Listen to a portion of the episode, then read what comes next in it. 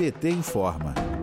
A ex-presidenta Dilma Rousseff, em entrevista ao Brasil 247 neste sábado, afirmou que a privatização da Eletrobras é um assalto completo ao povo brasileiro. Dilma ainda alertou que com a venda da estatal, a conta de luz vai ficar mais cara e que isso é um absurdo. Dilma também avaliou a atual etapa do processo de privatização da empresa, que está sob análise do Tribunal de Contas da União por irregularidades e suspeitas suspeita de fraude, conforme denunciou o PT e especialistas do setor elétrico. Ainda durante a entrevista ao Brasil 247, Dilma Rousseff desmontou o falso argumento de que a Eletrobras precisa ser privatizada para poder atrair investimentos e suprir um suposto prejuízo. Vamos ouvir. Falam muito no custo Brasil. Aumentar a tarifa de energia para beneficiar comercializadores de energia, que eu acho que é o que eles estão fazendo,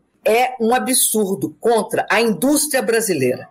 É um absurdo contra o consumidor comercial, porque a maioria dos empreendimentos comerciais tem sua energia é, fornecida pelo ambiente de contratação de consumidor cativo, ou seja, do, do, pequeno consumidor, na área de serviço também, de uma cabeleireira até um, qualquer empreendimento comercial, ele busca essa garantia de uma energia mais barata. E aí, quem é que garante essa energia mais barata? As hidrelétricas. E agora também as eólicas, que estão num preço menor. Além disso, a petista voltou a reforçar a dimensão e o papel crucial da indústria no desenvolvimento econômico de um país, mencionando o extraordinário exemplo chinês. De Brasília, Thaisa Vitória para a Rádio PT.